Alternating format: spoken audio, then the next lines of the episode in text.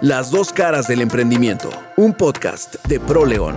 Entérate de cómo los mejores han superado sus adversidades y logrado el éxito a través de esfuerzo y pasión por lo que hacen.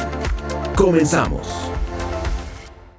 Hola, ¿qué tal? Bienvenidos al sexto episodio de Las dos caras del emprendimiento por ProLeón. Soy Chava Tobías y hoy tenemos la oportunidad de platicar con uno de los personajes más queridos de nuestra ciudad. Originario de Guadalajara, ya es leonés de corazón y es que con una exitosa trayectoria en el Club León durante más de una década, fuimos testigos de la pasión con la que siempre jugó en la cancha. Nacho González, el corazón de León, es un honor tenerte con nosotros. Bienvenido, ¿cómo estás? Muchas gracias, Chava. Yo feliz de estar aquí eh, más nervioso que en la final del ascenso, pero aquí andamos. Eso ya es mucho que decir.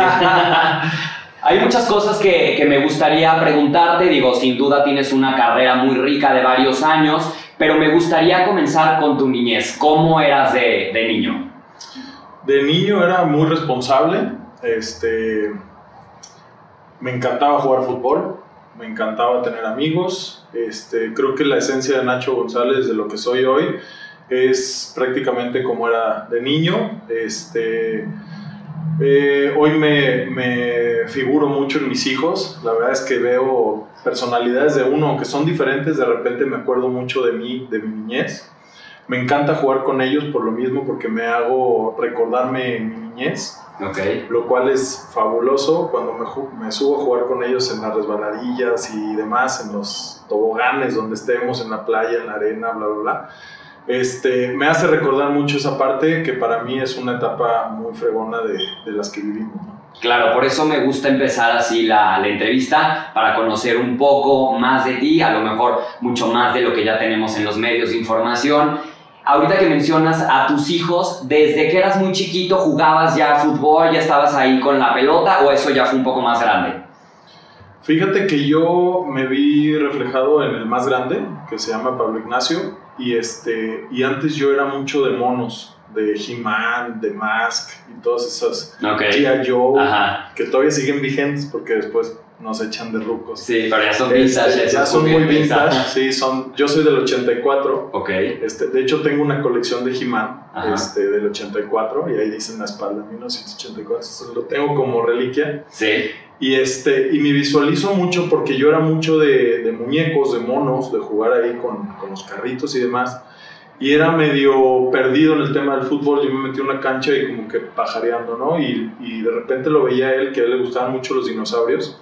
Y empezaba el entrenamiento y empezaba así a cortar pasto, a buscar hormigas y demás. Ok. Y este, como que no le encantaba el tema del fútbol. Y este y yo lo empecé a empujar a él, ¿no? Yo creo que esa parte también me sucedió y después conforme vas madurando y vas creciendo ya dejando de ser este, esa etapa de más bebé, niño, de, más bebé y te vas convirtiendo en un niño este, con más conciencia. Okay. Este, me encantó el fútbol, me atrapó mucho, no era nada bueno, no, okay. es que, no es que haya sido bueno, pero no era muy, muy malo y este, lo cual me atrapó mucho porque fue así como un reto para mí, ¿no? Entonces, por ejemplo, en la selección del equipo de primaria había dos equipos, había el A y el B, yo estaba en el B. Y pues ahí fui brincando y después me metieron al A, pero pues como que de defensa, pues porque a los defensas o a los porteros los ponen los más malitos. Sí. Y ahí fue mi crecimiento y me empezó a enrolar mucho el tema del fútbol, aunado con los amigos y demás, y entonces pues me atrapó mucho el tema del fútbol. Y como que siempre se piensa, ¿no? Que el futbolista es bueno desde chiquito, o sea, como que yo creo que si, si los que están escuchándonos o nos están viendo, si vas a entrevistar a un futbolista, como que lo primero que piensas es casi casi ya de bebecito jugando con la pelota y ahorita contigo vemos que a lo mejor no eras tan bueno y con la práctica te fuiste haciendo cada vez mejor. Eso fue un poco de, de lo que pasó, ¿no? Hay de todo. Eh, está el talentoso que se le da más natural, uh -huh. que tiene que entrenar y trabajar menos y naturalmente se le va dando más fácil. Okay. Y está el que entrena más, el que tiene que estar condición mejor, eh, que tiene que correr más, que tiene que estar más fuerte. Okay. Este, mis condiciones eran más bien la fuerza, entonces yo suplí mucho con eso, ¿no? Entonces tuve que trabajar mucho más en la técnica y mucho más en otras cosas que se me complicaba, ¿no? También por el tema de la estatura, no era fácil, de repente que te enfrente un, un chaparrito rápido, habilidoso, pues se te escurre como el agua, ¿no? Entonces, Sí. este, esa parte me costó bastante, pero sí fue a base de entrenamiento y este, persistencia, constancia y bueno, pues de repente sus altibajos, como todo. Pero tú ya en primaria, secundaria, ¿te imaginabas que ibas a ser un jugador profesional, que ibas a jugar en, en primera división o ni idea? Fíjate, desde, desde que yo me acuerdo, es más, tengo una foto casi de bebé, este, que me estoy poniendo calceta tras calceta tras calceta y me ponía los zapatos de mi papá de, de fútbol. Según yo, como pensando que si me ponía 50 calcetas ya me iban a quedar. Entonces, este, está muy, muy peculiar esa foto. Sí. Es una de las fotos que más, más quiero. Y mi papá me apoyó mucho en ese tema. Entonces, este, sí fue una época de mucha, muy complicada, digamos. Como que lo metí con calzador y sí, desde que yo recuerdo siempre quise ser futbolista y empiezas a soñar porque la mente del niño no tiene límites, ¿no? Empiezas a soñar que quieres ser el Pelé o el Maradona o el Messi o el Cristiano hoy día, ¿no? este, yo hoy de repente platico con, los, con mis hijos y los, los amigos de mis hijos y les preguntas, ¿qué es lo que quieres ser de grande futbolista? ¿Y cómo te ves? Ganando la Copa del Mundo. O sea, no tienen límites, no te dicen voy a jugar en el Real Madrid y voy a ganar la Champions. O sea, no tienen límites. Entonces yo creo que esa parte a mí es lo que me gusta de los sueños de los niños. Y obviamente hay circunstancias, situaciones que te hacen sentir eh, invencible, pero después te vas dando cuenta de la realidad. ¿no? Entonces alguna vez me, me dijeron un comentario un entrenador, me decía, tira a la luna, tírale a la luna y por lo menos te vas a bajar una estrella. Claro. Entonces, esa, eso pues, son muchas, muchas cosas que también vas aprendiendo de niño y yo creo que el ser futbolista me ayudó muchísimo en mi vida personal porque empiezas a prácticamente trabajar a los 13, 14 años, ¿no? Yo desde que estaba a los 12, 13, 14 años en Atlas, este, pues ya tenía un, una disciplina, eh, una alimentación, una, un entrenamiento que ya a los 13, 14 años ya tienes una madurez, madurez muy amplia, incluso desde antes sí me visualizaba, ¿no? Entonces, este, sí creas una madurez y una responsabilidad cuando hay el deporte.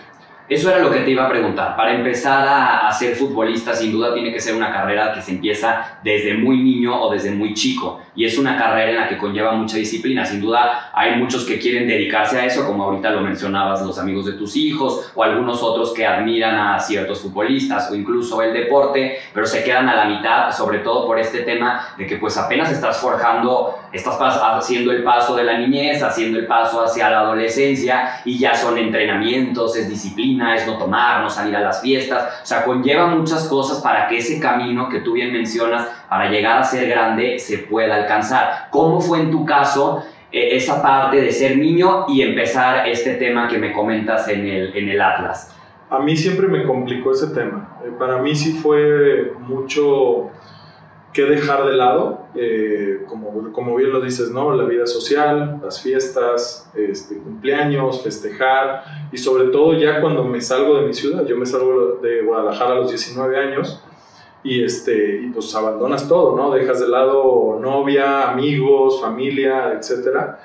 Y son muchos, muchos sacrificios. Después decimos, este, ay, qué padre el futbolista, ¿no? Juega atrás de una pelota y hace se, lo que se divierte, hace lo que le gusta. No, la verdad es que no es, no es tan fácil. Yo al final terminé muy satisfecho, por no decir otra, otra palabra, pero...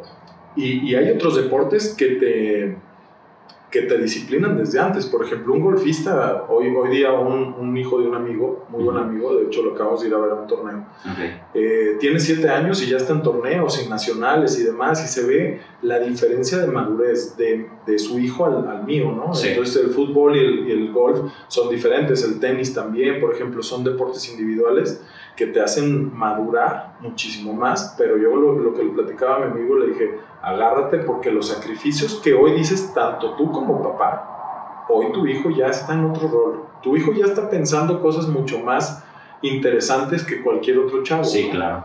Entonces, este... Sí, trae más desarrollada ya una parte profesional. Muchísimo. me quiero dedicar a esto. Cuando hay chavos que a lo mejor incluso hasta los 20 todavía no saben qué quieren ser. y ellos ya van, pues, 10 pasos adelantados. ¿Sabes qué te ayuda a trazarte un, un, norte en tu vida? Que eso es muy importante, ¿no? Más allá de si llegas o no. Claro. Yo creo que vas por esa línea, ese camino de cuidarte, de alimentarte, de entrenar, de una disciplina, de una constancia, de un rendimiento. Entonces, te acostumbras a eso. Y si, y si bien tal vez no lograste ser profesional, el día de mañana que hagas lo que sea, te va a ayudar. Te va a ayudar para hacer esa, esa línea, ¿no? Entonces, yo creo que eso es, eso es muy bueno para todos los chicos, yo lo recomiendo muchísimo que hagan, hagan deporte. Cuando te sales de tu ciudad, ahorita me comentabas a los 19 de, de, Guadalajara, ¿te sales porque tienes ya tu primera oportunidad de ya estar en un equipo o ya habías estado anteriormente en, en algún equipo en Guadalajara? Fíjate, fue una situación bien complicada para mí porque yo estaba en Atlas, este, estuve como, como nueve años. Ok.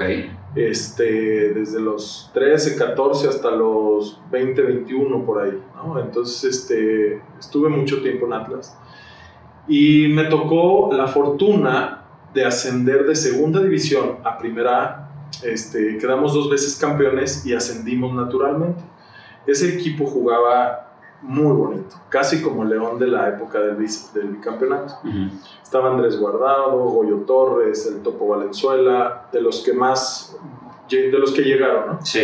Este, pero había unos jugadorazos que después no llegaron. Entonces fue una época muy fregona, pero nosotros jugábamos en Cihuatlán, que está cerca de Manzanillo, y era padre, pero volvemos a lo mismo, jugaba los domingos, entonces yo no podía salir ni el viernes ni el sábado, Nada. porque me tenía que cuidar, lo cual para mí era mucho, mucho que decir, ¿no? Porque a mí sí me gusta la vida social, salir okay. y echar de madre. Sí. Y, este, y más esa edad todavía. Y más esa edad, te claro. Entonces, por ejemplo, a esa edad tienes tus 17, 18. Es la mera edad. Y estás en la mera edad de, de salir, madre y, este, y la verdad, pues sí fue mucho sacrificio. Aparte, pues nos íbamos a, a Cihuatlán un día antes, allá dormíamos y jugábamos los domingos a las 12 del día. Y este, y este equipo asciende y nos vamos a, a, a Hermosillo. Hermosillo no compra la franquicia, sino Atlas como que dice, ¿sabes qué? Este, necesito apoyo económico para mejorar este, sueldos y contratar jugadores. Y nos fuimos para allá varios del equipo y empezamos una carrera, ya una trayectoria de primera A, ¿no? Ya eres un profesional más en forma. Y ahí es donde empieza todo, ¿no? Entonces cuando me voy a Hermosillo, dejar la ciudad de Guadalajara me costó mucho, muchísimo. Estuve viviendo un año allá, lo cual me acuerdo que me iba eh, sentimentalmente fatal. Sí. Este, entrenábamos a las 7 de la mañana, a las 8 y media, 9 ya estaba en la casa. Vivíamos en una casa club, vivíamos como 14 tipos. En mi ¿Cómo cuarto. era eso? O sea, ¿cómo fue? Pues desacostumbrado para mí, pero, pero la verdad no fue tan malo, pero sí tampoco encontré mucha empatía en varios, ¿no? Como que cada quien va por su lado sí. y este, de repente sí se hacen las buenas carnes asadas, juntarnos, bromear, las pláticas, este, las trasnochadas ahí, hasta echando un trago de repente clandestinamente, Sí. este, sin fin de cosas, ¿no? Pero sentimentalmente la verdad es que no, no, no nunca me encontré. Pero me fue muy bien el fútbol. Este, allí empecé a ser un hombre en primera A. Y de ahí este, me regreso a Atlas. Atlas ya me dice, ¿sabes qué? Ya no entras en planes. Y me voy a, a Celaya, Ujú. seis meses. Ahí sí me fue mejor. Este, como que ya me fui adaptando estando fuera de la ciudad. Y luego me voy a Tecos. Tecos está en Guadalajara Sí. y me echo otro año ahí. Ahí debuto.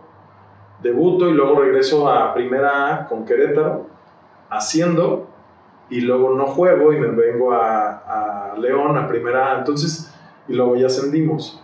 Y pues realmente juego Primera División hasta los 28 años. Entonces sí, sí debuto a los 23, Sí. juego a los 25 nuevamente un partido y hasta los 28 es cuando ya empiezo a jugar Primera División. Entonces yo creo que cuando te dedicas y te enfocas en algo, no importa la edad, ¿no? Yo creo que el éxito o, al menos el camino hay que disfrutarlo ya si lo logras o no, es, es otro, es circunstancial, pero yo siempre creo que dejando el alma, dejando todo, este, entrenando o haciendo lo que medianamente a donde, al objetivo que vas, todo lo que depara para ir para allá, si lo ejecutas bien, lo vas a tener éxito.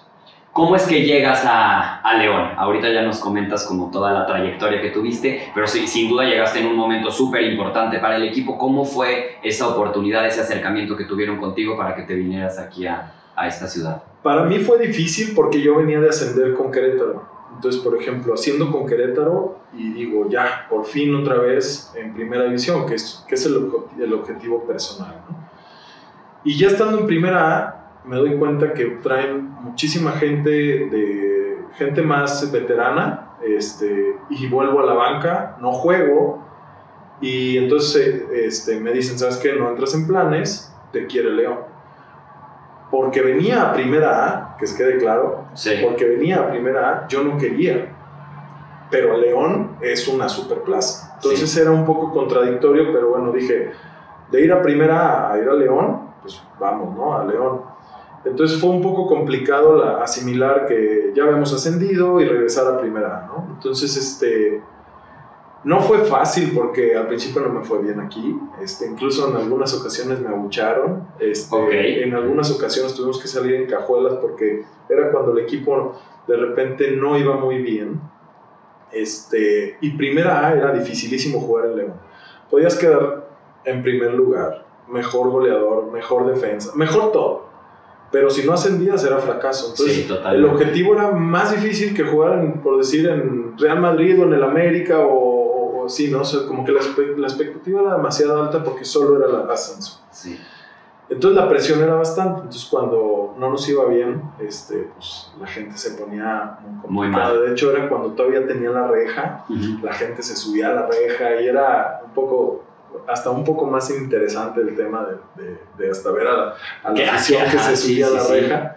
Este, pero son momentos que vas viviendo y luego ya pues, vino la época dorada que, que, yo creo que difícilmente se va a repetir. La verdad, y este, pero volvemos a lo mismo, ¿no? Este, la constancia, la lucha y el objetivo de todos se juntó. Este, un gran entrenador, una gran directiva, grandes jugadores y una gran afición yo creo que se juntó todo para, para hacer lo que, lo que hicimos del ascenso, campeonato, bicampeonato, este, Libertadores y demás. Yo creo que fueron unas épocas muy, muy buenas. Con toda la trayectoria que ya llevabas de ya haber jugado en tantos equipos y ahorita que comentas que cuando llegaste a León la afición era así, así eran en todos lados o la de aquí particularmente tiene como esas características que es tan apasionada porque digo, yo sé perfectamente que es una plaza en la que el fútbol es realmente muy importante, incluso hasta las empresas cuando ganaba o perdía León, las fábricas dejaban de trabajar, pero desconozco realmente si eso pasaba en Guadalajara o si eso pasaba en, en, Querétaro. ¿Te tocaba vivir algo parecido o fue algo completamente distinto cuando llegaste acá? No, sí, sí, en realidad es una de las aficiones más calurosas y más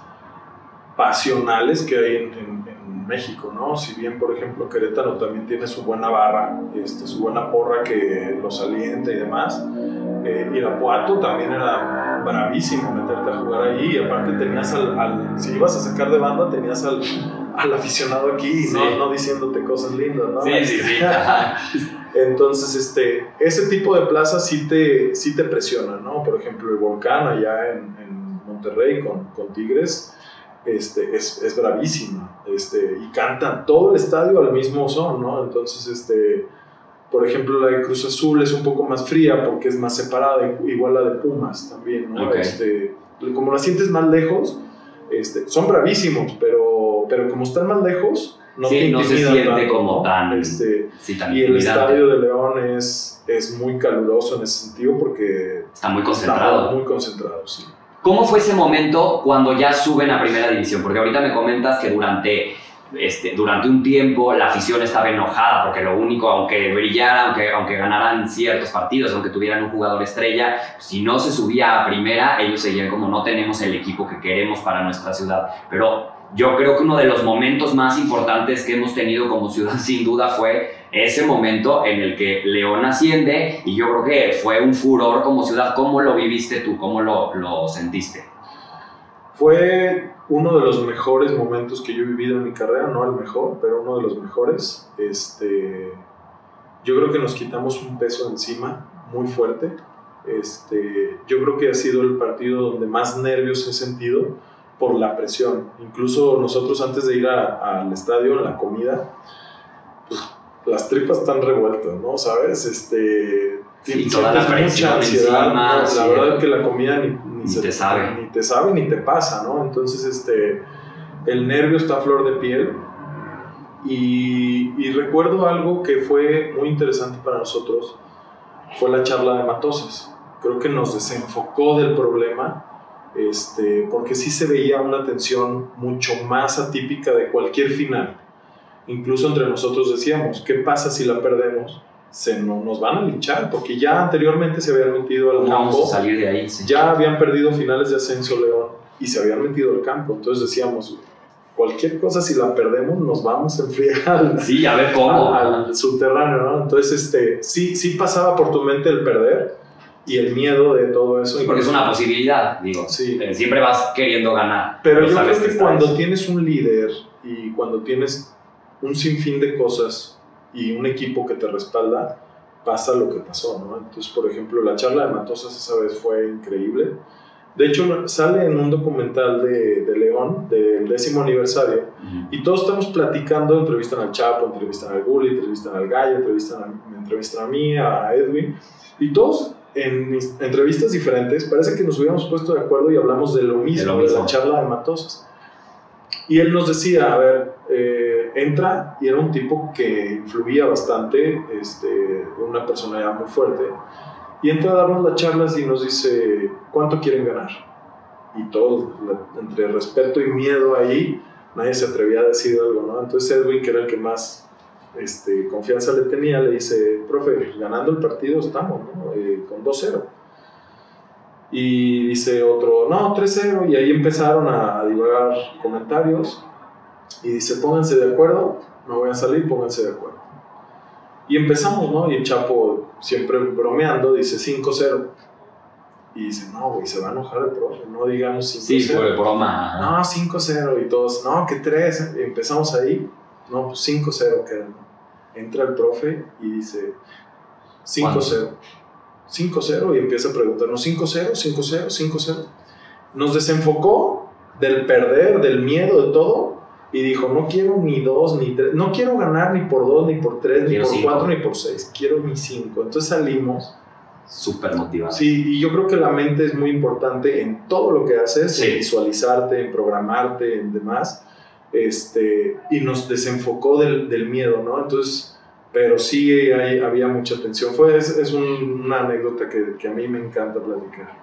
Cuando ya están en, en primera división, ¿cómo fue ese proceso? Porque ya ahí ya fue otra historia completamente la que ya se vivió en, en el equipo. ¿Cómo fueron todos esos años que duraste en, en primera? Fue un proceso muy fregón porque todos nosotros, este, como que veníamos de no haber hecho, como veníamos con hambre, ¿sabes? Como que, por ejemplo, el Chapo, el Gullit venían de, de Pachuca, que no habían jugado, que no los quisieron allá. El Gallo venía de Celaya, que venía de primera. Eh, yo ya tenía 28 años queriendo Brillar. jugar en primera división Sí. y así cada uno en su posición, por ejemplo, incluso Elías Hernández venía de que no jugaba en... Bueno, eso ya fue después cuando, cuando contratan a Elías. Sí.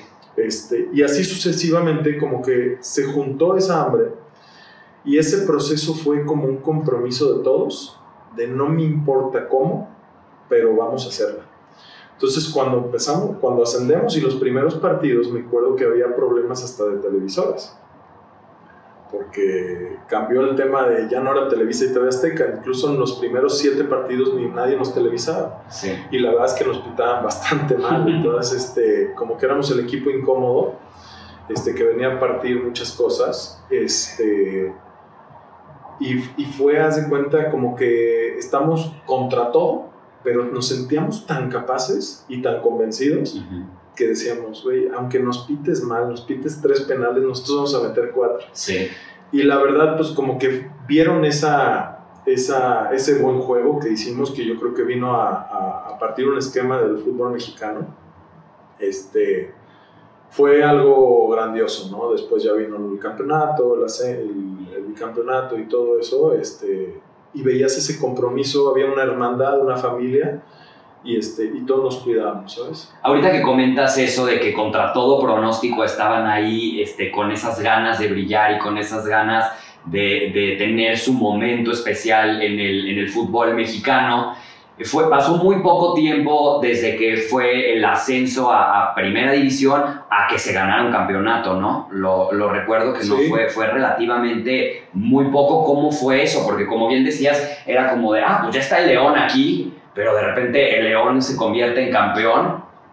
Sí, incluso cuando ascendemos el primer torneo llegamos a semifinal. Sí. Y jugábamos muy buen fútbol y nadie nos conocía. Entonces éramos muy ofensivos, nos metían dos, tres goles por partido, pero nosotros hacemos cuatro cinco. Entonces era por el tema de ser tan ofensivos, este, y éramos un equipo bastante vistoso. Entonces, este, y nadie nos conocía, pues nadie conocía al Chapo, nadie conocía al Gullit, nadie conocía a William, además, ¿no? Eh, a todos ellos, ¿no? Sebastián Más, Britos y cantidad de Julio Boa, Urbano. Y los mismos jugadores de primera división, como ya los consagrados, como que de repente querían insultar y como amedrentar y como diciendo, a ver, yo también ya tengo experiencia, ¿no? sí, tampoco no es que Cuando pues nos les poníamos al tú por tú y nos querían dar de patadas como para amedrentar y la verdad es que nadie se achicaba, ¿no? Ok, qué padre. Eso está bien interesante porque como bien lo dices, o sea, pensarías que a lo mejor el fútbol es un, es un deporte muy amistoso y en realidad es que, pues la verdad es que no lo es. Sí hay bastantes complicaciones en, en ese tema. Incluso con los jugadores que ya tienen muchos años en este deporte, cuando llegan estos nuevos, como de, pues no estás al nivel como para jugar conmigo, ¿no? Sí, así es. Eh, se juega mucho tema de egos entonces, y de jerarquías. Entonces también de repente el que ya es consagrado o el que ya tiene un nombre, de repente cree que puede amedrentar. Y me tocó a mí también, ¿no? De repente sí puedes amedrentar a alguien y es una forma de, de, de sacar ventaja, ¿no? Este, entonces, sí es realmente como la selva y como la ley de la selva. La verdad es que sí. sí. Ahorita me comentabas que uno de los momentos más especiales que viviste dentro del fútbol fue sin duda cuando tuvieron este ascenso en, en el León, pero que no fue el más especial de todos. No, me, ya me entró la duda y quiero saber cuál fue el momento cumbre, el que dijiste, hijo, esto fue el momento más especial que he tenido en toda mi trayectoria en el fútbol. El momento más fregón de mi carrera es cuando meto el gol contra América y por todo el tema de que yo siempre había querido jugar en primera división, ya no me importaba un ascenso porque ya lo había tenido.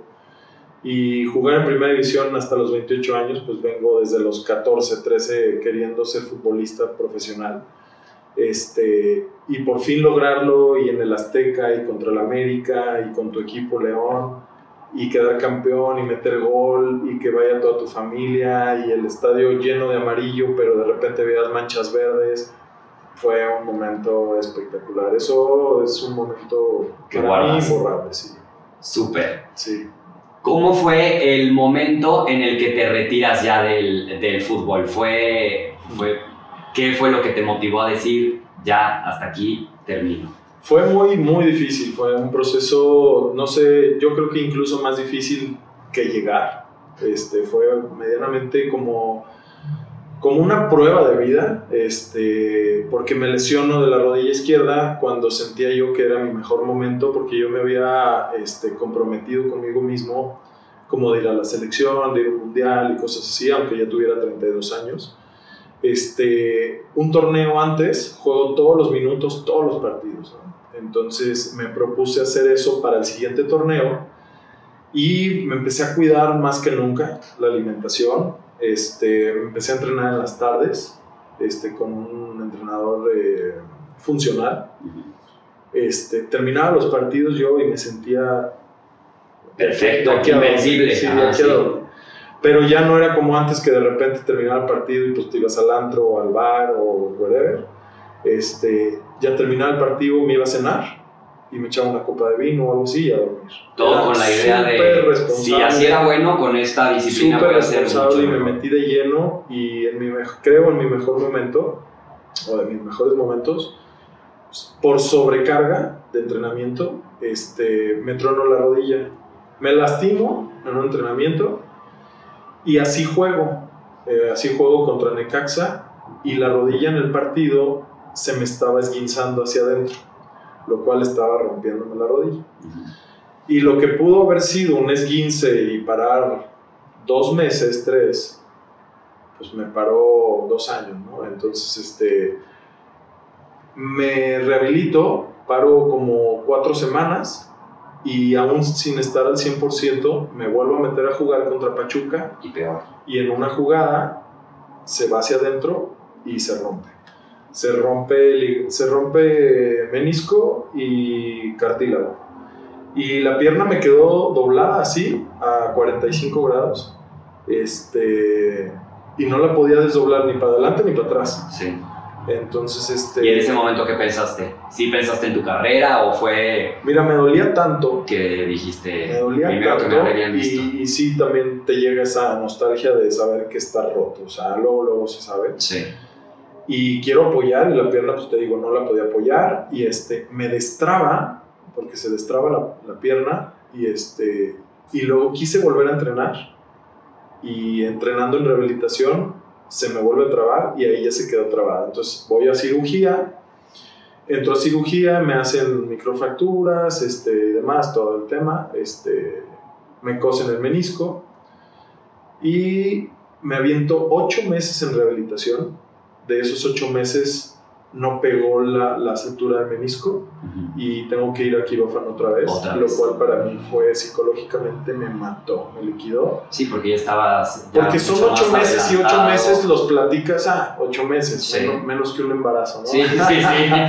Este, pero es día a día, ¿no? Entonces lo vas viendo día a día y me dio una ansiedad terrible este, de, de regresar Y de decir, ¿cuándo voy a acabar y con esto? veías que no, Ajá. y luego las rodillas de cuenta la trabajábamos Sí. y se inflamaba de líquido, y luego le sacaban líquido, me llegué a desmayar sacando líquido Del dolor. del dolor, y este, y entonces tengo que ir a cirugía de nuevo, y este, porque no había quedado bien la operación, Ujú. me operan de nuevo, me aviento como cuatro meses de rehabilitación, regreso, y en cuanto regreso, juego contra América, contra la sub-20, Ujú. que metí un golazo porque me equivoqué, porque la quise despejar y cayó en el ángulo.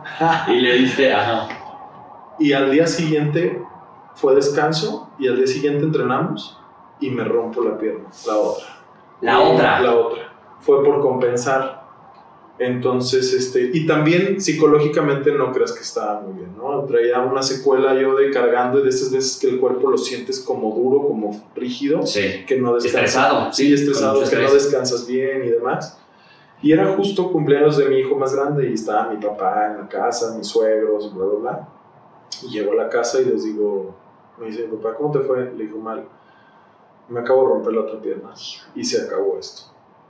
Y me dice, ah, siempre supe que no tenías pantalones. Me reta el tipo, ¿no? Ajá. El jefe es durísimo. Sí. Él siempre buscaba que cuando me tenía que levantar, Sí, me sí, sí, cucaba. sí. Te picaba para que te Y levantaras. había otras veces que veía ya medio mal y me ibas, me, asoma- me sobaba el lomo, ¿sabes? Ujú. O sea, como que tenía ese feeling. sabía de nivelar saber eso. cuándo. Sí. Y esa vez sí me cucó duro y nos dijimos de palabras de todo. Entonces toda la casa ahí como que muy incómodo. Y le dije, mira, vamos a hacer una cosa, viejo. Vamos al cumpleaños de mi hijo, nos echamos unos tragos, nos relajamos y luego ya vemos qué pasa. Ajá, dice, ya lo "Vale". platicamos. Pues ahí estaba yo en la fiesta y ya sabía que estaba trono. Puedes caminar, pero Sí. ahí medio renco. Ujú. Y era la mismita que, que tenía acá, ligamento, perdón, menisco y, y cartílago. Y otra vez necesitaste operación. Y necesité y operación, pero ahí yo fue cuando ya dije, ya ya se acabó, yo me retiro. Este, incluso yo dije, bueno, vamos dando tiempo porque de todos modos me tengo que rehabilitar. Digo, para seguir la vida, ¿no? no. Claro. Y me empecé a rehabilitar y la rehabilitación, tanto en la rodilla como en lo mental, pues me fue curando. Pero sí yo llegué a un punto en donde dije, ya, no Ya. me importa el fútbol. Con otras palabras, con otras Sí, sí, palabras, sí. pero sí que se vaya a la A chingada. la chingada, sí. Aquí sí se puede decir eso, Este, no pasa y nada. sí, prácticamente lo mandé a la chingada y eso me alivió mentalmente.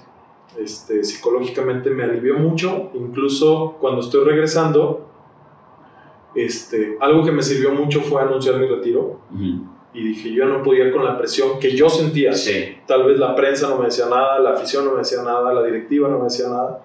Bueno, Chucho de repente me hacía la broma de Sí, que de te estoy que, pagando ¿qué onda? y te estoy pagando y no veo Y no creces. vienes, ajá. Este, pero pues él, él era más tema broma porque nos llevábamos bien. Ujú. Y este, pero sí sentía bastante presión y, y por varias situaciones doy mi retiro y cuando digo mi retiro me suelto llorando saliendo de prensa que yo dije, ¿cómo, ¿cómo hablé para aguantar todo esto? Y salí a la cancha y me solté como un niño llorando así y este como dije, ya, ya, y, y solté el cuerpo y eso me ayudó mucho psicológicamente y demás. Y después vuelvo a jugar este, y viene la pandemia. Y ahí se acaba mi contrato. Entonces hablo con Chucho y le digo, oye, Chucho, O sea, volviste a jugar después de sí, sí, de la tercera, ajá. retiro. Pero ahí se terminaba mi contrato, pero viene la pandemia y le dije, Chucho, no me puedo retirar así. Quiero Dame volver. seis meses más para retirarme bien. Y me dice, va. Y me puso ahí unos temas, le dije, claro que sí, a lo que tú me digas, y este, nos acomodamos.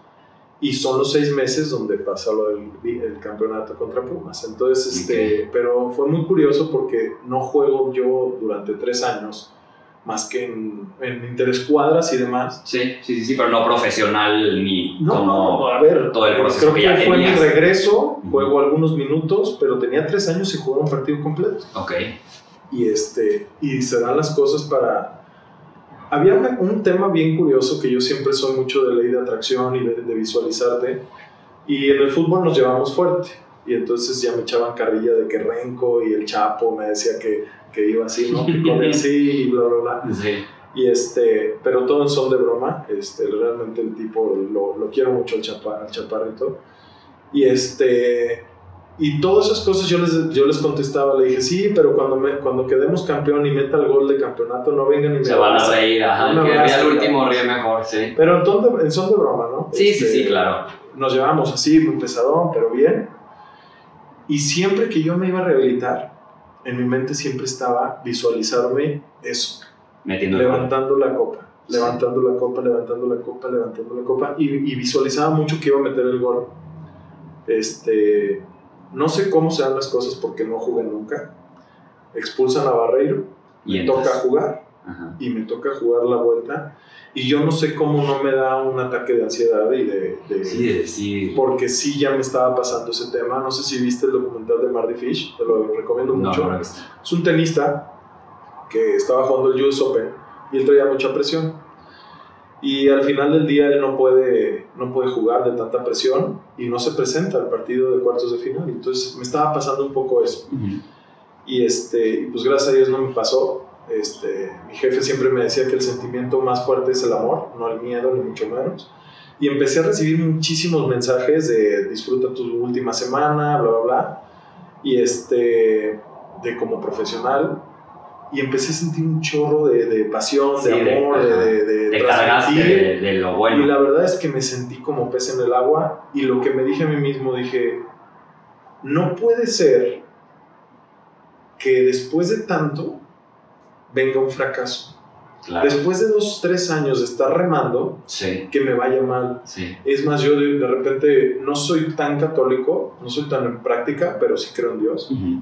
Hablé con Dios y dije, vamos a hacer una cosa, que sirva de ejemplo para la ju- juventud o para alguien que esté saliendo de algún tema este, tal vez de alguna enfermedad, de algo como para decir, ahí está, cabrón. Sí. Este, te chingaste tres veces la rodilla y al final este, pudiste, ¿no? Este, y sí, como que entré en esa paz y jugué a toda madre. Me Increíble. sentí muy a gusto, lo disfruté mucho, no sentí nervio, al contrario, lo disfruté bastante. Y al final el resultado, bueno, fue levantar la copa y ese fue un momento de decir, paz, Ya, hasta aquí. hasta aquí. Y cuando salgo del partido, este, llego con mi viejo y le digo, se acabó. Me dice, te vi tan bien que estás para dos años más. Le dije, cállate. Ya yo no, ya esto ya, ya cumplí. Sí, no. Ya lo logré, ya no necesito más. ¿Lo extrañas? No, no, ¿Extrañas la cancha? ¿Extrañas? Ya no, para nada. para nada. Ese fue tu cierre absoluto. Sí, e- es un dato muy curioso que alguna vez le pregunté a un psicólogo que por qué. Este, ¿Por qué no lo extrañabas? Sí, sí, sí. Sí, porque cualquiera pudiera pensar De repente que- tengo muchos ex compañeros o ex amigos o amigos que, que siguen este, o se retiraron y siguen muy ligados y muy apegados al fútbol de una u otra forma. Y, este, y yo creo que el desprendimiento no es fácil. Sin embargo, para mí pues, llevo dos años y sí es un poco de adaptación, pero, pero no lo extraño. Tú no volverías de ninguna forma. Ah, no, a ver, sí, pero yo ya no extraño jugarlo. O sea, Jugarlo. como que fue suficiente. Hasta aquí. cuenta que fuimos a un banquete Ujú. y había toda la comida y nos Y llenamos hasta toda. acá y acá estoy lleno, ¿sabes? Ok.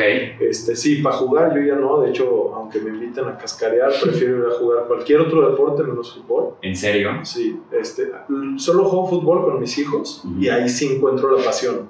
Ahí sí les aviento la pelota, juego con ellos, le echo tiros y es cuando la única forma que vuelvo a tocar la pelota Pero y, ya y ahí sí me gusta tocar la pelota Ok. y me pongo a dominar con ellos y me relaja, ¿eh? Este, pero siento que si voy a una casca, siento que me termino enganchando o peleando y yo creo Sí. que ya no estamos para eso. Sí, sí, sí, se empieza a convertir Sí. otra vez como esa parte que fue muy profesional Sí. en, en su momento. ¿A tus hijos les gusta el fútbol como para convertirse en profesionales o no van por ese lado? Fíjate que sí, al más grande, el, el otro tiene cuatro años, está muy pequeño, Muy todavía anda en, la- en- en Bob Esponja y, Ya, y sí. debajo del mar. Sí, sí, Y sí. este, pero el más grande este, encontró una pasión increíble por, también por sus amigos. Este, y también como que se lo fui metiendo ahí un poquito con calzador, no a fuerzas, sino con incentivos. Hace cuenta, oye, vamos a entrenar y hay un kinder sorpresa. Entonces sí. Luego ya se salía del, del entrenamiento, oye, te saliste del entrenamiento, no hay kinder sorpresa.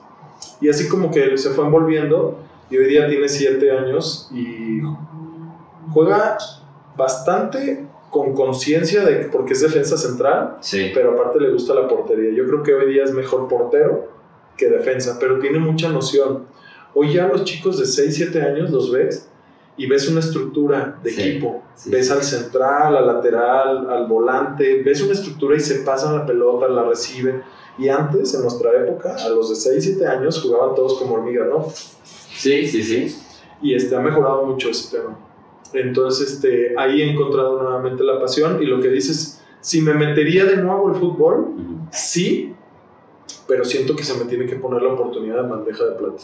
Claro. ¿sabes? ¿Y en qué te gustaría? O sea, ¿en qué te gustaría volver a participar en el fútbol? Como director, hay muchos de tus compañeros que ahora son comentaristas. Digo, hay varias eh, opciones que se pueden hacer. ¿A ti en dónde es donde te gustaría entrar en caso de que se diera como tal la, la oportunidad? Mira, lo que más me gusta es el tema motivacional y el trabajar en equipo. O sea, como que, por ejemplo, hoy tengo un despacho de arquitectura y hablarles a, a mi gente es como si estuviera mi equipo de fútbol, ¿no? Este, porque al final del día es trabajar en equipo.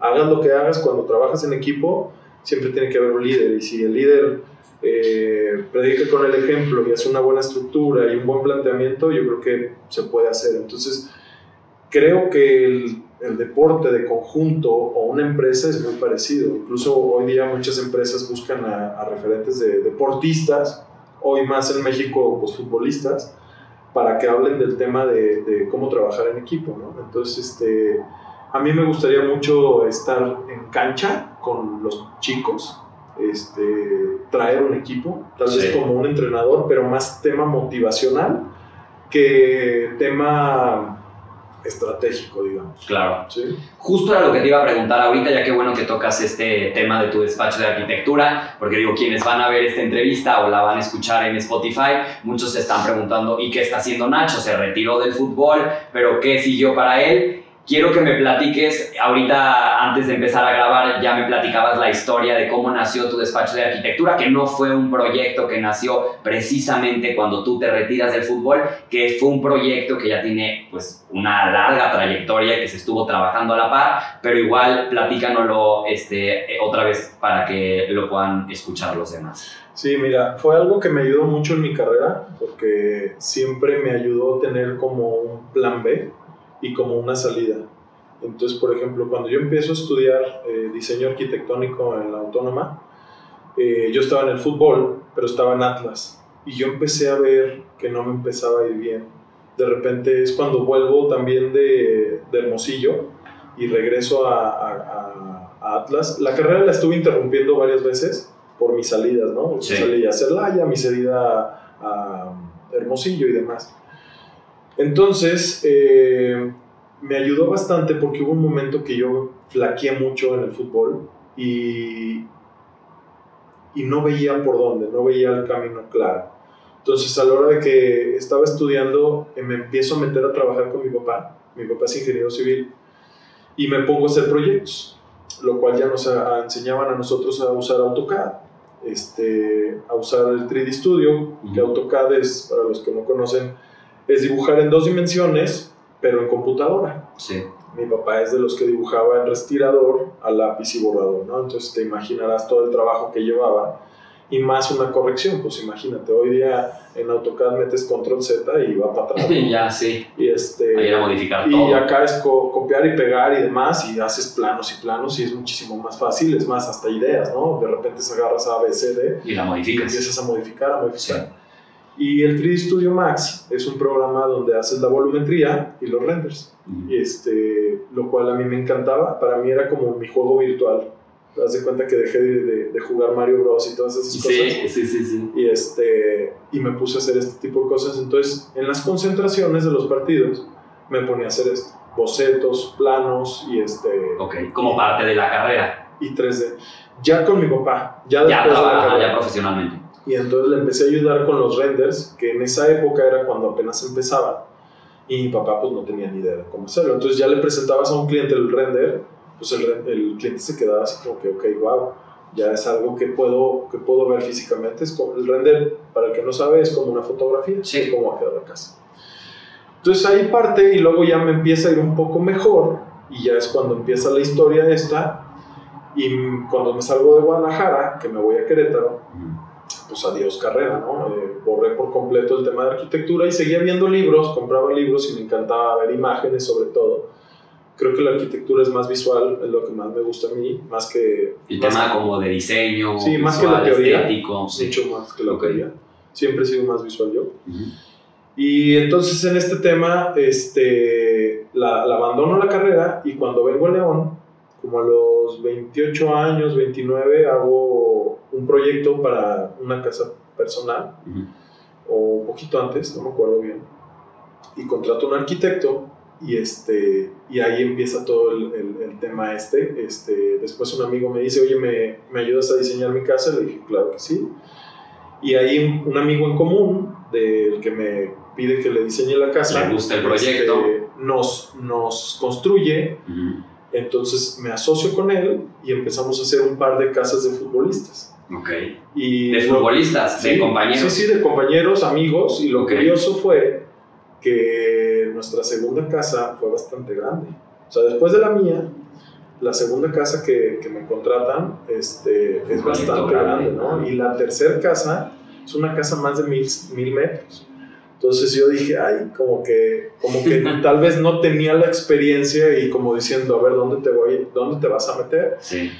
Y yo siempre me, me arropaba mucho a mi papá, entonces le enseño el proyecto y me dice, te quedó muy bien, bla, bla, bla. Me hizo algunos cambios. Él iba también mucho en tema estructural. Nos asociamos, me asocio con Gabriel Charles. Y ahí empieza todo este tema de hacer casas para amigos, porque era algo que a mí era como un hobby, ¿no? Eh, mientras entrenaba, ya al menos en la tarde tenía algo que hacer, porque el- también el futbolista, si bien hay que descansar, entrenar, comer bien, de repente en la tarde tienes mucho tiempo muerto. ¿no? Claro. Entonces ya, me, ya me, me quitaba mi tiempo de ocio y este... Y lo dedicabas a otra profesión. A esta cosa, ¿no? Ok.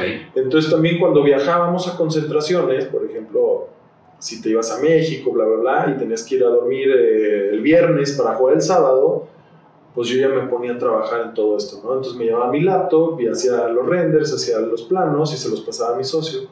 Y pues ahí fuimos creciendo poco a poco, cada vez más casas, llegamos a tener, él y yo, me parece, cinco o seis casas, sin contratar a nadie, lo cual fue cuando ya me dijo, ya no puedo más, no Vamos hacer me, no me haces grande. planos de, de carpintería, no me haces planos de, de cocina, no me haces todo ese tema de interiorismo, yo nomás hacía la volumetría y, este, y el plano, ¿no? Entonces había muchas carencias y empezamos a contratar gente y pues paso a paso este, nos cambiamos a una oficina y hoy tenemos una mejor y, este, y ahí hemos ido evolucionando. De hecho, nosotros empezamos en el estudio de mi casa, como, ahora sí que como grupo de rock en cocheras. Sí, sí, sí. Este, ya llevábamos La prueba a, a clientes y proveedores y demás, y, este, y cuando iban y vean en las casas, este, pues les gustaba, ¿no? Entonces ahí nos, nos fueron contratando y hoy día ya somos un despacho, creo, un poquito más reconocido. Este, para los que no nos conocen, somos Estudio 35. Ok.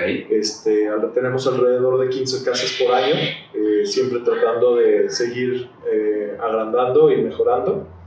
y hoy somos alrededor de 15 arquitectos en el despacho. Entonces ya tenemos decoradores de interiores, paisajismo, este, residentes de obra, administradores, compras, este, un sinfín de cosas que ya te hace. Por ejemplo, ya hacemos renders 360, 360 de interiores. Los renders yo ya no los hago, antes los hacía yo, hoy ya no los hago, sino que me pongo, meto a, a la volumetría con alguien que me ayuda a, a, hacer la volumetría y ahí me pongo y entonces ya puedo hacer más diseños, ¿no? Ok. ¿Qué sigue para ti? ¿Qué te falta? Digo, has hecho ya muchísimas cosas muchas que, muchos que vean la entrevista anhelan tener una carrera como la que tú has tenido, sobre todo en el tema del fútbol, que es por el que eres más conocido, pero ahora estás formándote un camino por otro lado completamente distinto, también con, con mucho éxito. ¿Qué planes tienes? ¿Qué es lo que sigue para, para ti? ¿Qué planes tengo? La verdad estoy tan con tanta pasión en el tema de la arquitectura que quiero crecer, eh, como que me atrapó bastante, me siento como cuando quería ser futbolista, con esa misma pasión, pero en otra edad y otra madurez. Eh, quiero crecer, quiero ser verticales, quiero mejorar mis residencias, quiero ser uno de los despachos mejores de León y este, para empezar a competir a nivel nacional. Creo que siempre cuando empiezas a pensar en lo grande, pues eh, puedes proyectarte, ¿no? Si no lo, si no lo visualizas, yo creo que jamás puedes llegar. Eh, yo soy muy partidario de saber deslindar y de rodearte de gente chingona, y si te rodeas de gente chingona, pues terminas siendo chingón. Totalmente. Eh, disfrutar mucho a mis hijos, que soy muy partidario de la educación, que mi papá estuvo muy cerca de mí, entonces me ayudó mucho en el tema de la educación, en el deporte. Me encanta tener hobbies, tengo un chingo de hobbies. Este, y me encanta estar a uno a otro. En todos soy malos, pero, pero en todos me divierto. Sí. Este, y, vivir, ¿no? Vivir, este, la verdad que me encanta estar con, con mi esposa, con mi familia, con mis hijos, con amigos, soy súper amiguero. Este, y, y, vivir, ¿no? Vivir, disfrutar, este, y transmitir. Yo creo que también dejando un poquito de huella, de repente cuando contratamos aquí gente, incluso cuando despedimos a alguien, que es muy difícil, es algo que odio. Si amo mi profesión, la parte que más me duele es tener que despedir a alguien, pero siempre trato de dejar huella, ¿no? Eh, creo que aquí también las formas son diferentes. hoy, hoy día hay un ambiente muy, digamos, como estudiantil, este, se trabaja muy a gusto, de repente ves como que hacen como más desmadre. Más desmadre, pero más a gusto. De repente tenemos una mesa. se sientan en confianza, se sientan a gusto. En, la, en el área de trabajo tenemos una mesa que es de ping-pong y de billar. Y entonces de repente ves a la gente cansados y, se y les dices, a ver, vamos a echar un billar o vamos a echar un ping-pong o sálganse a fumar, o sabes qué, tómense la tarde libre y vengan mañana con las pilas. Que es romper mucho con, con, el tema de estereotipos o el tema de las normas que ya vienen este, establecidas de una oficina, y más en el tema creativo. Ajá, exacto. Total. Sí, hemos roto un poquito eso, este, de repente es tómense el sábado, de repente eh, damos un poco más de días, más flexibilidad, oye, puedo ir allá, puedo ir acá, claro que sí creo que así trabaja mejor la gente. Entonces eso también es un tema eh, de implementar, de dejar huella y de transmitir a tu gente, ¿no? Este, como te lo comentaba, este, de repente que despides a alguien y, y decirle, ¿sabes qué? Te lo advertí, te hace falta esto, esto y esto y esto, ¿no? Entonces yo creo que también este, dejar un poquito huella a la gente es, es algo grande. Bien importante. Nacho, ¿qué significa León para ti? porque eres de Guadalajara, estuviste en otras ciudades y digo, la gran parte de tu vida ya has vivido en esta ciudad, pero ¿qué significa el León para, para Nacho? Eh, uf, es, es, algo bien curioso porque yo amo Guadalajara, la verdad es que tengo muchos amigos allá, pues, toda mi familia y la de mi esposa es de allá, y tenemos muchos amigos conocidos y demás y familia, y la ciudad es increíble, pero nosotros siempre queríamos regresar después de la profesión de fútbol, pues nos veíamos este, regresando a, vivir a León. El tema es que acá nos atrapó, este, primeramente, creo que lo que más arraigo es el trabajo. ¿sí? Yo creo que llego a una ciudad por trabajo de futbolista y me quedo en una ciudad por trabajo. Aunado que tienes vida social, aunado que tus hijos ya se adaptaron bien también, y aunado que hemos hecho amistades también tipo familia, ¿no? De que, oye, me voy a San Miguel de Allende, te dejo a mis hijos. Sí, claro.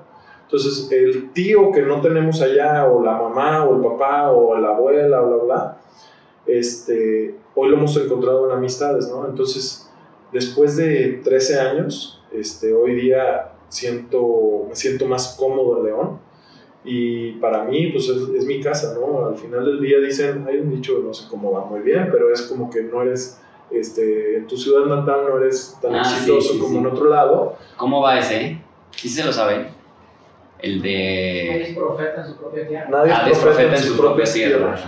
Entonces, este, encontré esa, esa oportunidad y, y, me aferré a ella, entonces pues dije, ¿para qué moverle? ¿no? Incluso hoy a mi hijo de 7 años le dices, nos vamos a ir a Guadalajara a vivir de broma. Y dice, claro que no. ¿Cómo? Y mis amigos, y mi Santi, y mi Robert, y mi Alonso, y ya, ya tiene, sí, ya tiene una identidad muy clara. Este, el más chico es, el leonés.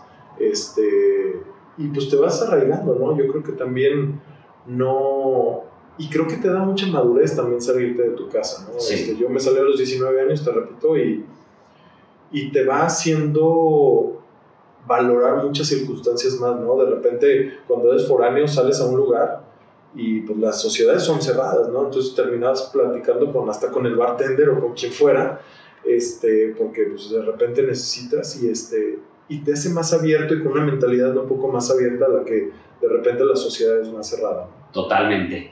¿Cómo fue para ti? Eh, ahorita también platicábamos eso antes de entrar al aire, de empezar a grabar. ¿Cómo fue para ti el proceso de ser un chavo que jugaba fútbol, que ahorita me comentabas que siempre ver como el tema del el estadio lleno, de las cámaras, es parte de la profesión, pero ¿cómo fue para ti ese proceso de pasar, de poder estar en la calle sin que nadie te conociera, a empezar a convertirte en una figura pública donde ya eres reconocido, donde a lo mejor si vas a, a un restaurante te piden un autógrafo, donde sales a jugar y la gente gritaba tu nombre? ¿Qué, cómo fue para ti? ¿Fue impactante? ¿Fue intimidante? ¿Cómo fue?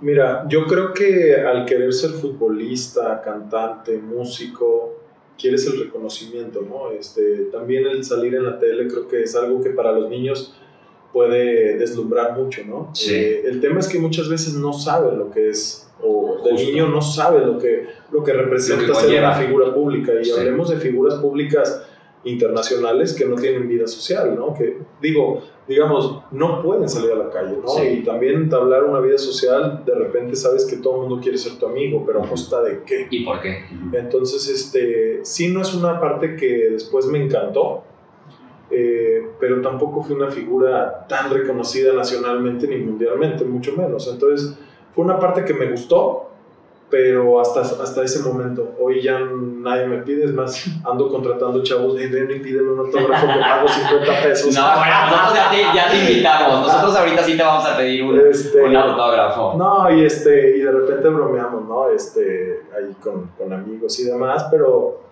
pero fue una época para mí muy padre, pero me gustó que se acabara, ¿no? Sí. sentirme ya naturalmente salir a las calles como cualquier otra persona y me siento como cualquier... Y era lo que comentabas también, que hay, que hay, muchos compañeros tuyos que a lo mejor sí se casan con esa parte de tanto de la cancha como de lo que conlleva, que es las cámaras, el salir en la tele, como tú lo dices, y que no lo quieren dejar ir, entonces que constantemente están como, como buscándolo y como sin soltarlo, porque ya es como muy parte de su vida. Y en cambio para ti fue, pues qué padre, lo viví y ahora estoy en una faceta completamente diferente. Sabes que es una parte complicada el dejar esa parte porque sí te lleva mucho el ego. Eh, la verdad, el, tema del fútbol, el tema de ser una persona reconocida por lo que haces, eh, ya sea actor, músico, eh, lo que tú quieras, al ser reconocido públicamente, te empiezas a crear algo que se acaba en cualquier momento, ¿no? Es como la luz, la prendes y la apagas y se acabó. Y que sabes que está eh, eso ahí, es una amenaza que está latente siempre. Y realmente todo se acaba, ¿no? Y, y, la profesión del deportista es muy efímera, ¿no? Se acaba de la noche a la mañana y se acaba el ingreso, y se acaba la fama, y se acaba la admiración por ti, ¿no? Hoy día, por ejemplo, ya los chicos, eh, ya ni siquiera Messi y Ronaldo ya te empiezan a decir jala, porque ya te empiezan a decir, no, es que ya, ya no son tan buenos. Sí, porque vienen otros dices, nuevos. Qué duro, ¿no? Qué Sí. duro y aceptar esa parte, a mí fue una cosa que me, me dolió mucho, es aceptar que ya no eres capaz de hacer algo al nivel que lo hacías. En resumen, yo analicé esto y dije, es como envejecer en un año, pero una vejez que es muy paulatina, muy mucho Y tiempo, rapidísima. en menos de un año, porque un torneo eres titular, Y en el que sigue el no. próximo eres banca y el que sigue ya te están diciendo te vas del equipo. Sí. Y entonces es muy duro, por ejemplo, a mí me tocó que cuando regresé yo a jugar en los entrenamientos, te decían un alargue de toda la cancha. Y la verdad a mí me costó mucho la adaptación, me, me dolía todo, todo, no me recuperaba. Y era de los últimos en llegar y me daba mucha pena, porque yo antes era de los primeros. Sí. Tal vez no era el más rápido, pero sí era fuerte y era resistente. Entonces, aceptar eso que hacías y ya no lo puedes hacer al mismo nivel es muy. te pega muy fuerte en el ego. Incluso Sí, alguna vez en entrenamientos me dejaron afuera. Y dices, a ver, ni al entrenamiento dices. Sí, esa ese día pasé, tragué pinole. Este, la verdad es que uf, te pega, te pega duro y, este, y dices, a ver, si yo era aquí figura, si era titular, si era Claro. capitán, si era tal vez esto, ahora ya no eres nada. Entonces, sí está duro ese tema, pero hay que adaptarse pronto, ¿eh? porque si no, eh, hablaba con, mejor no digamos nombres, Sí, sí, pero sí nombre. hay, hay un exfutbolista que yo lo reconocía mucho, este, él me dijo, yo me deprimí y, este, y, y engordé 70 kilos. Me fui a 110, 120 kilos y, y le dije, mira, gracias a Dios tengo una profesión donde me mantengo ocupado y mi cabeza siempre está limpia. Si empiezas a, a- a nostálgicamente, te acuerdas y cuando haces deporte como que vibras, este, alguna vez hasta se te salen las lágrimas de recordar y de vibrar todo eso. Sí, todo lo que Pero dices, ahí. ya fue, estoy satisfecho, pero sí tienes unos recuerdos increíbles, este, pero sí te tienes que adaptar mucho a ese cambio. al cambio. Sí. Tú desde muy chavo ya estabas consciente que era una carrera que no iba a poder durar hasta que tuvieras 50, 60 años, como a lo mejor es en otras profesiones, porque ahorita bien tú lo dices, que hay muchos ejemplos de compañeros tuyos futbolistas que terminan una trayectoria increíble, brillante, y que ves que en pocos años todo lo que construyeron se lo terminan, puede ser en excesos, en ciertas cosas, que en lujos, eh, tú sí siempre fuiste muy organizado para a la hora que te retiraras hacer lo que estás viviendo en este momento, que es tener otra profesión, tener otro ingreso, tener otro, otro lugar donde puedas brillar también, o eso ya fue conforme fue pasando el tiempo. Sabes que a esa edad no eres muy consciente. Eh, eres joven, no Y tienes piensas que una vas a ser eterno. piensas que eres eterno, piensas que siempre vas a percibir. Por eso muchos ex deportis- deportistas, ex eh, músicos, eh, todo ese tema, Sí, cuando se acaba, público. se quedan sin nada. Sí, eh, porque te acostumbras a un nivel alto, gastas tanto y después ya no tienes ese ingreso. Entonces, por eso mucha gente, hay una estadística en Inglaterra, porque después decimos este, que en México esto, esto, no, no, en Inglaterra, en Europa, eh, hay, un, hay una estadística que tres de cada cinco se quedan en la, en la ruina después de dos años de retirados sí. este, que al tercero están divorciados y incluso, este, uy, se me fue el nombre de este eh, inglés que está en, en la- en las calles, es un homeless Ujú, y fue mundialista y demás. ujú. Entonces, este, sí es un tema difícil de visualizar, pero creo que desde chico yo fui muy estructurado en eso, aunque no tenía la visual de que ya estoy grande, de un de repente ves y dices, a mis 36 años ya no podía con mi alma, ¿sabes? Sí, Entonces, si dices, qué rápido se me fue la vida, se me fue, dices, ¿a qué hora, no? O sea, se ¿En cuenta qué que momento? pasó muy rápido. Este, ahora sí que parezco viejo hablando como abuelo. pues sí, pero desde los cuantos años Este, empezaste a trabajar, es que sí. Pero si no eres, no eres, no eres muy consciente de esa edad. No. Vamos a pasar a una dinámica. Vas a preguntarte que para qué está acá el, el La bola- la bola esta, disco. la bola disco. Ajá, no es para echarnos unas cubas. Es para hacer una dinámica, que es lo que sigue ahorita. Mi equipo preparó unas preguntas, otras las mandaron por medio de redes sociales cuando pusimos que te íbamos a entrevistar. Aquí el objetivo es que saques tres preguntitas, las vas a leer en fuerte y nos las vas a tratar de, responder. Si es algo que a lo mejor ya te pregunté, sacamos otra para hacerlo más No, interesante. no sé leerlo, ¿puede? No, pues, Todavía la agarro pensando. ¿Qué es lo más asqueroso que les han tirado a la, que les han tirado a la cancha? Ajá. Uf. Este, bueno. O sea, or- orines todos. ¿Sí? Sí, sí, o sea, sí, claro. La bolsa de pipí, claro. Esa, esa hasta de aficionado me tocó este, en el Estadio Jalisco. Como la, la, la C está hasta arriba Ajá. y es, es inmenso el Jalisco y te lo levantaban desde arriba. Entonces, este, pues sí, No, explota. pues explotaban, sí, todos Incluso en el Azteca, cuando fuimos al partido de la final, estaba toda mi familia allá abajo. Y cuando yo voy a festejar al tiro de esquina, ahí estaba mi familia. Ujú. Y como fui ahí, pues les aventaron de todo. Y más bien era para mí. Ah, pero sí, seguramente sí, no, pues no llega llegado. Sí, vivieron la experiencia cayó a toda mi completa. familia y este, pues ya te imaginarás.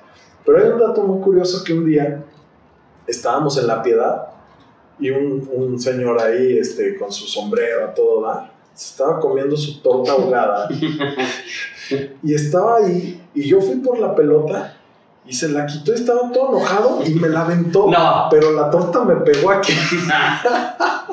Entonces, pues también fue. Pero esa no estuvo asquerosa, era una torta. Pero una torta, pues sí. Bueno, ya mordida, sí, Y sí, aparte qué tú jugando, que no está sí. chido. Sí, bueno, pero prefiero la torta que los orines. Sí, sí, no, por Sí, mucho. no, por mucho. sí. Ok, Todavía una chévere, pues te la tomo. Ah, no sé, bueno, también ya así como que medio caliente, qué asco. Sí. Va la, va la segunda. Y con baba. Y con baba, sí, ¿no? ¿Te gustaría regresar al mundo del fútbol, ya sea como director técnico, director deportivo o comentarista? No, esa ya agarramos otra Pues porque sí. ya me la respondiste. No, es- se ponga emocionante. Eh, las tres, siempre y cuando haya buena oferta. Ah, sí, claro que sí. ¿Qué opinas del papel que hubo, que últimamente ha estado realizando la selección mexicana? Este es un dato que a mí me gustó mucho. Este, estuve platicando, casi no platico fútbol. Este, de hecho, casi no veo partidos. Ok. Este, más bien casi no veo ni deportes, casi no veo ni tele. Lo que veo es, este, son series. Este, pero bueno, de la selección ahora en el Mundial, fue un dato bien curioso, porque todo el mundo le empezamos a tirar a la selección, ¿no? Sí. De que por qué esos jugadores, de que por qué, que no rendían, que bla, bla, bla. Y yo creo que los chicos hicieron un gran rendimiento, no un gran resultado. Yo creo que sacaron lo mejor que hay, ¿sí? Que, que si dejaron a uno o a otro jugador fuera, eso no te va a cambiar la historia. Sí. Al final del día yo creo que está mal planificado el fútbol mexicano. Si tú tienes 18 equipos en primera división y cada equipo tiene alrededor de 10 extranjeros, ¿cuántos jugadores mexicanos puede haber? Sí, nada. Entonces Es la mayoría por equipo tiene 5 titulares. Sí. Entonces saca 5 titulares de 18 equipos. Entonces son alrededor de 100 jugadores. ¿sí? Es nada. Sí, no. ¿De dónde vas a sacar una buena selección? Selección, exacto. O sea, yo lo que he visto es que Argentina, que a mí me tocó en la época, cuando tenía 18 años, jugar contra el Boca, les ganamos. Jugar contra el Palmeiras, jugar contra el River, jugar contra el, el Cruzeiro, jugar contra Argentina, Brasil, Chile y demás. Y no mi caso, las selecciones que han ganado las sub-17 mundiales. Sí. Entonces, talento hay. El tema es que después creo que no hay un buen seguimiento Sí, para y más de tema directiva. ¿sí? No es por tirar, Ujú. es más porque me gustaría que hubiera más conciencia de eso, porque después terminan siendo los argentinos los que van a todas partes del mundo y las obras o los que no fueron a Europa van a México. Sí. ¿sí? Entonces terminas captando gente, yo he visto extranjeros, incluso cualquier nacionalidad, peores jugadores que incluso un sub-20. Y dices, y le tienes que dar la chance al extranjero porque vino por lo que tú quieras. Entonces yo creo que ese tema este, Apoyar el talento. apoyar, apoyar al mexicano. Al mexicano. Sí. Exacto. La que sigue. La tercera. Bien extendida mi respuesta. No, está bien. Es el chiste que estén completas. Ya después le cortan ahí en el podcast no, hombre. Entre, entre más largo, mejor. 50% de minutos 50%. y efectivos 30 como el fútbol. ¿Por qué escogiste portar el número 35 en la playera? Este, bueno, fue un dato, no lo escogí yo. Este, un amigo me dijo un tema que hay, no hay coincidencias, son diosidencias. Ujú. Y este, y yo debuto con el número 35 en Tecos. De hecho, ahí tengo la playera con la que debuté. Ah, sí, que está. Y lo curioso es que ese día ni siquiera estaba pensado que yo iba a jugar. Entonces, me- la, la playera 5 de un amigo, un ex compañero, el Pasi, este, le parcharon el 3 y yo ya era el 35. Y así entro a jugar con cinta masking, pero pintada con rojo. Con el, ajá, sí. Y así entré a jugar. Entonces, esa playera tiene el 5. Por atrás. Sí, por atrás. Por ahí tiene residuos de masking. Del, sí. De hecho, este, este cuadro se abre así. Sí, sí, sí, es doble. Entonces, Ajá. este. eh, Es con la playera que debuto y después me encantó el número Y ya te lo quedas. y me lo quedé toda la vida. Entonces, este, desde los 23 años hasta mi último partido jugué con el número 35. Ok. ¿Quieren una más o no? Sí. Producción. Ya es el. Ah, sí, acá la producción ya está. ¿Qué sientes que te faltó hacer como futbolista? Uta, ir a la selección. Y te quedaste con Sí, muchas ganas. muchísimo. Mira, siempre te vas a quedar con algo, ¿no? Sí. Siempre, yo creo que siempre nunca es suficiente. Siempre queremos más. Este, pero sí, a mí me hubiera encantado ir a la selección. Al menos portar una vez la playera. Sí, este, eso me quedé con muchas ganas. Estuve cerca de ir al mundial. En esa época se escuchaba mucho de ir al mundial del, de Brasil. Creo que fue en 2006. Ujú. 2006, Ni me acuerdo. ni me acuerdo. 2014. 2014. ¿2014?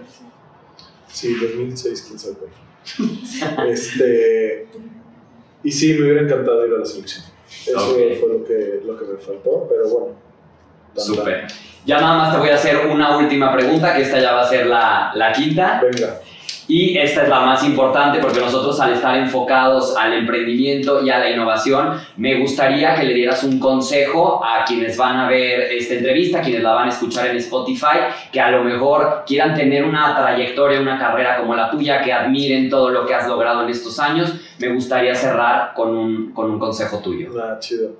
Este, bueno, pues nada, gracias a ti por la entrevista, gracias este, a la revista Pro, este, gracias a todos a los audioscuchas y demás. Este, yo, yo creo que ese tema a mí siempre me ha gustado porque mi padre siempre me lo in- inculcó mucho, ¿no? Y es no darte por vencido. De hecho, ahí tengo una frase que es de la familia, de mi viejo. Y no de mi viejo, mi papá, sino de mi abuelo. Sí, si quieres leerla, porque igual para quienes no, a no, prefiero que la, la- ahí la en una Ok, fotito o algo ajá. así. Mi papá te la dice, pero con una enfuria, porque es un animal, mi papá, de casi, dos metros, bueno, al menos así lo veo. Y este, que persigan sus sueños, realmente yo creo que nunca es nada imposible, siempre y cuando estés enfocado y decidido a darlo todo, ¿no? Eh, de repente las dietas que dicen, ay, es que no puedo, ay, es que esto no puedo, yo les, a mis hijos les digo, no digas no puedo. No es que tú no puedas, es que no estás haciendo las cosas bien o dando todo para llegar. Y yo me acuerdo de chico, en mi trayectoria, en el camino, que yo estaba tan enfocado en el debutar y no debutaba y no debutaba. Y luego cuando debuté, pues no me consagré y así. Y yo decía, ¿qué estoy haciendo mal para no ser exitoso, para no conseguir lo que yo quiero? Y sí había cosas que yo me estaba equivocando, chava. O sea, había cosas que de repente yo no comía del todo bien, pero por una mala información. Sí. O sea, ahora sí que fuera negligencia. Un psicólogo te puede ayudar muchísimo. Este, y un entrenador personal. Eh, por ejemplo, a mí me hubiera puesto mucho más en forma, este, porque después eh, yo crecí en esa trans, en ese proceso, digamos, de futbolista que no hacía pesas al que hace. Sí. Y el que decía que hacía pesas se iba a poner tronco y no. Hoy día el que no hace pesas no es pesa de levantar las pesas los 80 kilos, es más funcional. Sí, completamente. Entonces, si hubiera hecho todo ese tipo de cosas con una buena, eh, buen equipo, creo que mi éxito hubiera sido tal vez más grande y tal vez más corto. Entonces, yo creo que hay que hacer un autoanálisis de a dónde quiere llegar cada quien para saber por dónde, qué camino tomar y no estar tomando tal vez una- un camino equivocado que te estás tal vez esforzando más sí, para llegar tal vez al punto, pero tal vez sí, las más tiempo. bases. ¿sí? Porque a veces damos todo o creemos que estás dando todo y no. no lo es. Sí, yo de- después llegaba de entrenar y no comía nada después del entrenamiento hasta que llegaba a la casa, pero hasta que llegaba a la casa pasaba dos horas. Entonces, este, y llegaba a la casa muerto de hambre Sí, y y como no estaba la fuera. comida, Sí. me retacaba un gansito. Sí, Entonces, pues va con mala alimentación, ¿no? Entonces, todo ese tipo de cosas, yo creo que, pero mi enfoque es que sí lo puedes lograr, pero que te enfoques bien para y que, te, mejores y que te herramientas. guíes por personas que sepan para, para que te lleguen al éxito. Perfecto. Pues nosotros te admiramos mucho, Nacho. Gracias. Muchísimas gracias por haberte tomado el tiempo, por habernos dado esta entrevista, aun cuando ya tu enfoque no es el fútbol, haber platicado de todo tu paso por el, por el León, por tu paso ahorita por, por la arquitectura, con tu despacho que te está yendo increíble y que estamos seguros que en los próximos años vamos a estar escuchando, así como escuchamos de ti en el fútbol, vamos a estar escuchando de ti ahora en este nuevo giro. Y pues te deseamos lo mejor hoy y lo mejor siempre. Nuevamente muchísimas gracias. Esperamos próximamente volverte a entrevistar por algún otro éxito que, que vayas a tener. Y Buenísimo. pues este es tu espacio para cuando quieras estar nuevamente con nosotros. Nada, pues muchísimas gracias por interesarse todavía, todavía en mi persona. Muchas gracias. Un aplauso.